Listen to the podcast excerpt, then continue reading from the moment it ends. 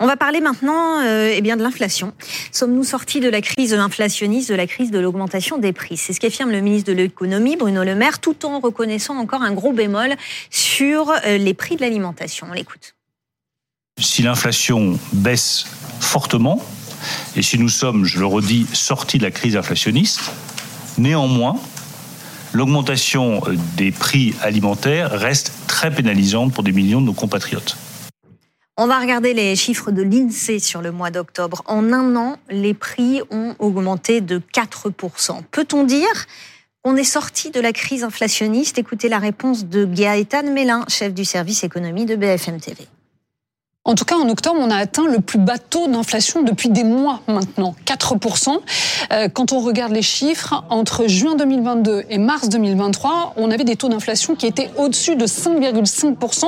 On avait même atteint un pic, c'était en février 2023, et on était à 6,3%. Mais ça reste encore très fragile. Pourquoi? Parce que tout va dépendre de l'évolution de la crise au Moyen-Orient. Si on a une extension du conflit, bien évidemment, cela aura un impact euh, sur le prix du baril de pétrole et forcément cela renchérira le coût euh, des importations, des exportations, du transport et on arrivera dans un nouveau cycle d'inflation.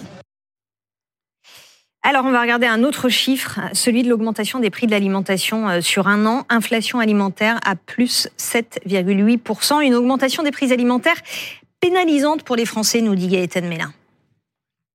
Elle est encore très élevée au mois d'octobre. Elle atteint 7,8%. Oui, donc c'est très pénalisant pour un certain nombre de Français.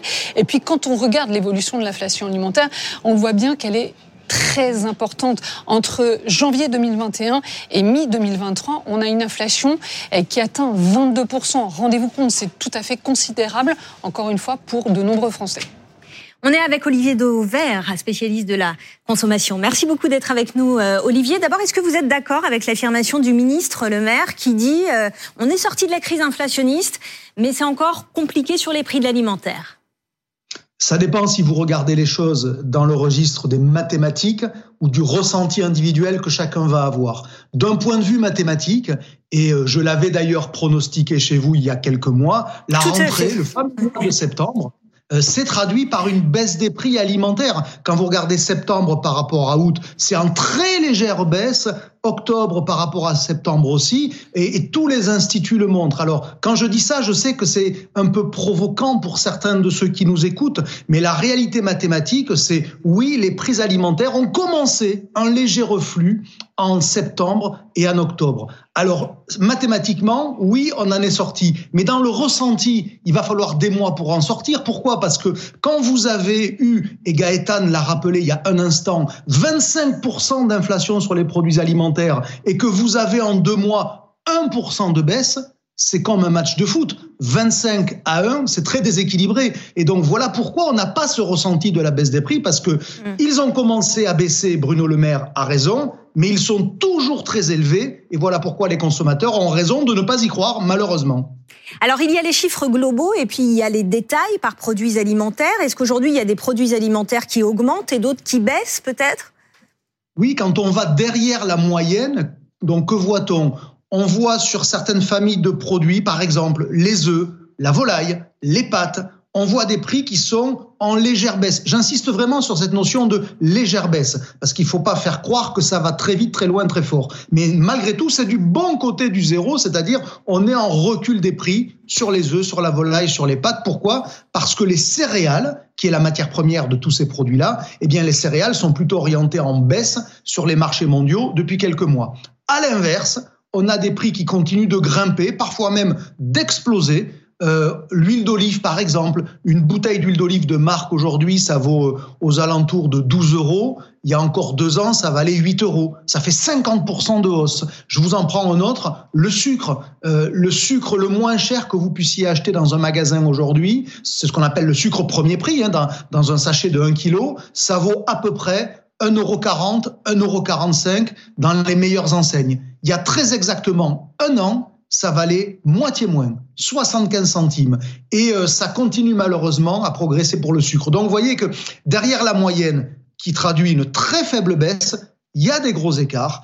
et certains produits sont encore en nette inflation. Et voilà aussi pourquoi ça alimente le sentiment aux yeux des Français et notamment des plus modestes ben, qu'on n'en est pas sorti de l'inflation, contrairement à ce que dit Bruno Le Maire, qui lui a une lecture strictement mathématique, qui, je vous le redis, est juste, mais dans le ressenti, c'est pas ça que, que l'on a nous les consommateurs. On a encore ce matin des images euh, du Pas-de-Calais avec ces champs qui sont euh, inondés. Hein. On a eu ces intempéries, ces tempêtes. Est-ce que ça, ça risque d'avoir un impact euh, sur les prix dans, dans les prochaines semaines, les prochains mois?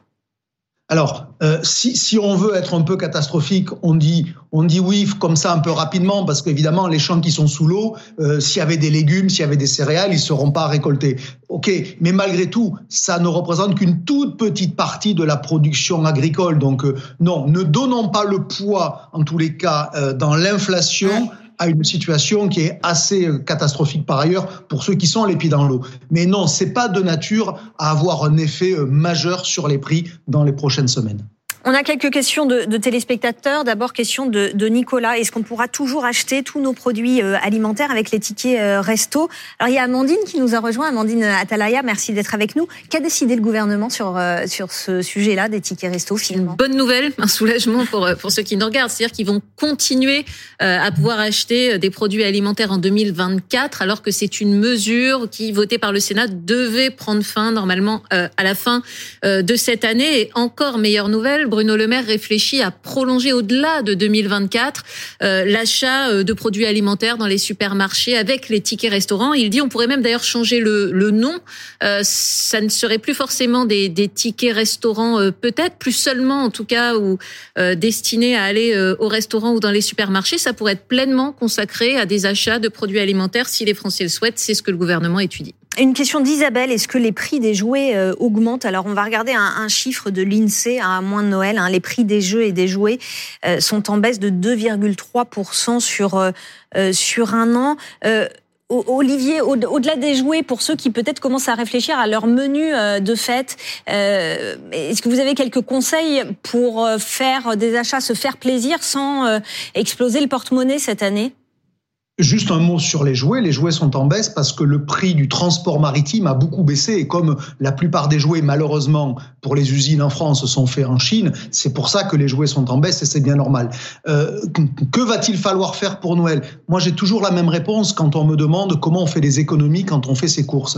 La première réponse est on ne fait pas ses courses avec une liste qui soit trop précise. Parce que quand vous avez une liste, alors certains voient une façon de pas en sortir. Ben moi, je vais vous dire, il faut savoir en sortir sortir pour ne pas être prisonnier des produits qu'on a notés. Si, pour ceux qui nous écoutent en ce moment, ils vont faire leurs courses comme moi d'ici quelques minutes, s'ils ont noté, par exemple, pavé de saumon sur leur liste de courses, mais qu'aujourd'hui, c'est le dos de lieu noir qui est en promotion à 8 euros ou 9 euros le kilo, eh ben, ils n'achèteront pas du pavé de saumon. S'ils veulent faire des économies, ils achèteront du dos de lieu noir. Et je pourrais vous multiplier tous les exemples. Il y a tellement de promotions dans les magasins. Un chiffre, dans un hypermarché ordinaire en France aujourd'hui, il y a à peu près 500 produits en promotion par semaine.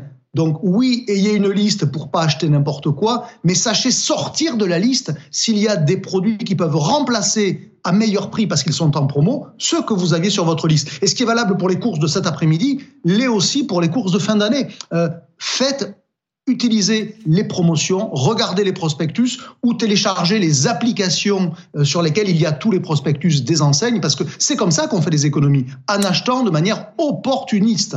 Merci beaucoup. Merci Olivier Dauvert d'avoir été en direct euh, avec nous. Merci Amandine. Merci euh, Fanny. On se retrouve la semaine prochaine.